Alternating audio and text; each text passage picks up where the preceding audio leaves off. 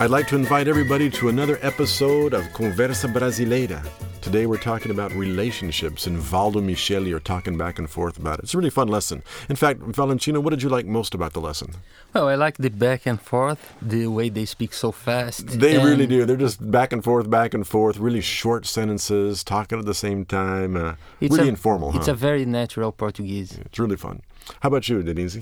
I really enjoy the way Valdo and Michelle are both talking at the same time and all the neat Portuguese words like vixe, nossa, bafafá. Oh, It's you've got to hear when they say bafafa. That's one of my favorite verbs in this whole clip, I think.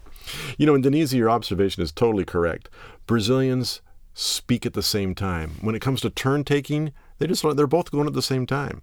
I always think like I'm being rude when I'm speaking Portuguese because I got to jump in. Ah, I'll never get my turn otherwise. So this lesson has a good example of that when you talk about relationships. A little story behind it.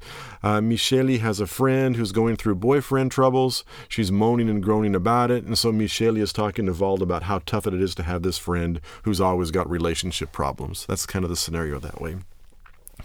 As always, when you go to the site, make sure that you take time to look at the PDF files because it has nice notes and the transcripts and translations there. Also, we love it when you jump into the discussion blog. Let us know what you're learning about it, what the questions you have. I look at it all the time. We try and answer it as much as we can. What else in the lesson is there that we should talk about? Well, don't forget to take a look at our pop ups in the videos. They are really helpful. It's fun to have the pop ups kind of stop the clip, make some commentary, and continue on again. So that's it. Conversa Brasileira, lesson on relationships with our own little Valdo and Michelle. Oi, batucar no chão, sem pena, e batucar no chão, sem dó, batucar no chão, morena que o chão é o Pirapó.